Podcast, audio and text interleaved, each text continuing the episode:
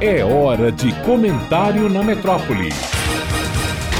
Malu Fontes.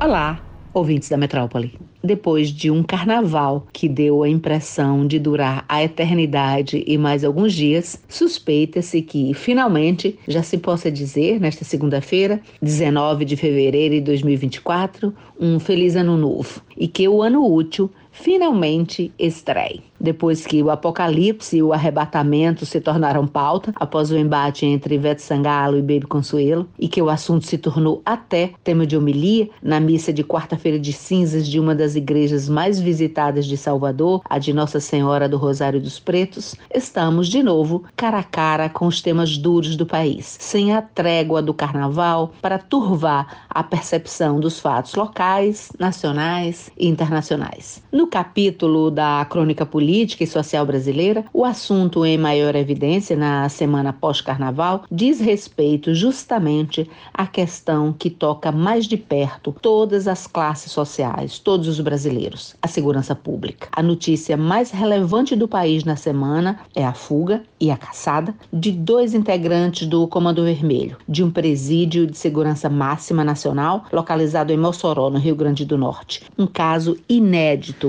no país. O simbolismo de dois integrantes de facção fugindo de um presídio de segurança máxima é múltiplo e gera toda sorte de repercussões políticas para o governo federal. Primeiro, por ter se dado imediatamente após a posse do novo ministro da Justiça, sucedendo o Flávio Dino, o ex-ministro do Supremo Tribunal Federal, Ricardo Lewandowski, e a troca seguida de toda a estrutura de comando do segundo e do terceiro escalão da pasta. Por ser um jurista, um ministro do Supremo aposentado, Lewandowski é tido como um nome frágil no campo da segurança pública,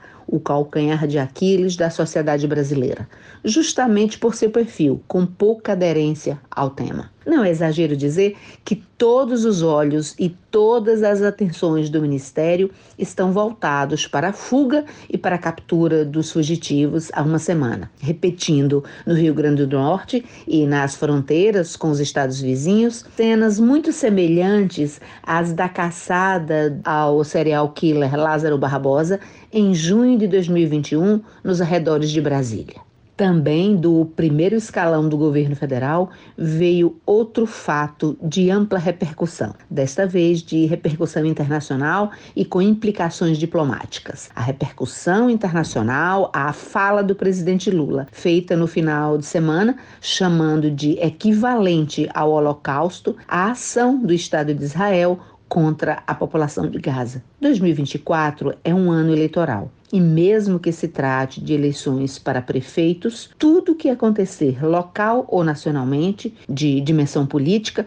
será imediatamente transformado em combustível partidário e usado nas campanhas. O ano finalmente começou. Malu Fontes, jornalista, para a Rádio Metrópole.